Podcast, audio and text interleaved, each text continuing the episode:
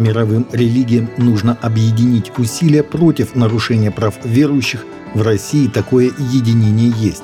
Однако страны Запада допускают выходки радикалов, написала в своем блоге на сайте Совфеда председатель палаты Валентина Матвиенко.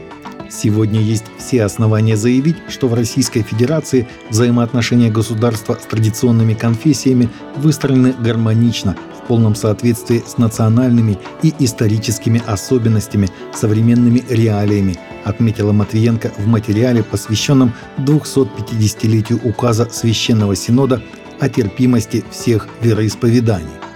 По ее словам, православные, мусульманские, иудейские, буддийские организации нашей страны достойно несут высокую миссию, год от года расширяют свое общественное социальное служение, заботятся о поддержании и укреплении межнационального и межрелигиозного согласия.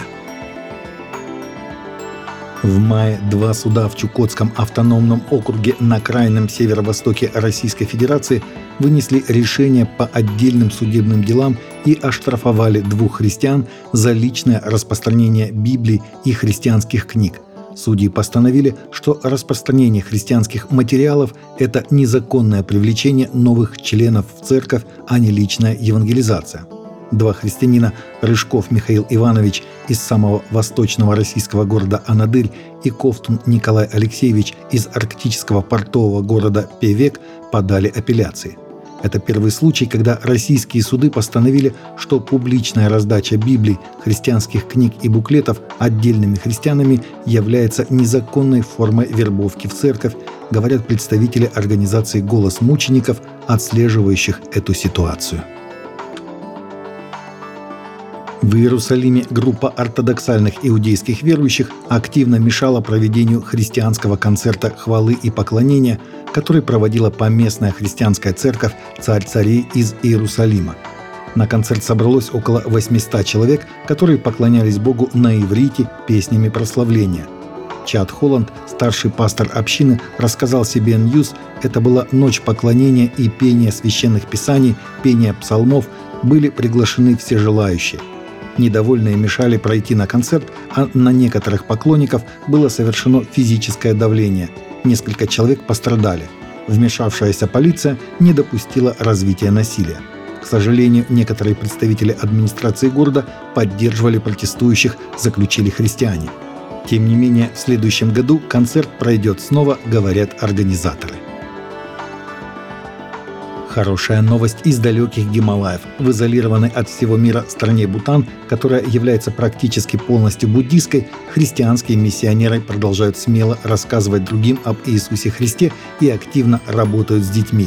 В стране, где все измеряется неким уровнем счастья, ограничена евангелизация, а верующие сталкиваются с серьезными последствиями, когда об их вере становится известно – тем не менее, служители в Бутане сообщают, что церкви по всей стране через различные детские программы активно влияют на окружающих.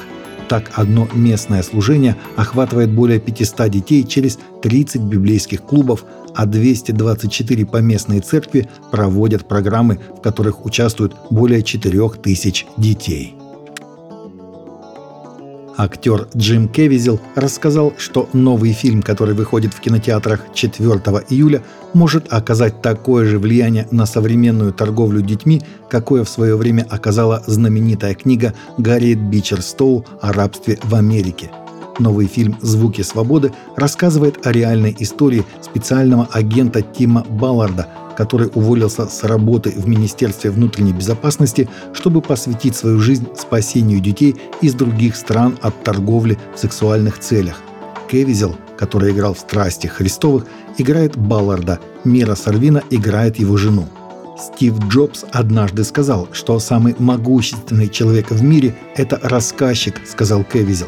Авраам Линкольн, прочитав «Хижину дяди Тома», вдохновился на борьбу против рабства в США. И я думаю, что мы сможем сделать «Звуки свободы» хижиной дяди Тома 21 века.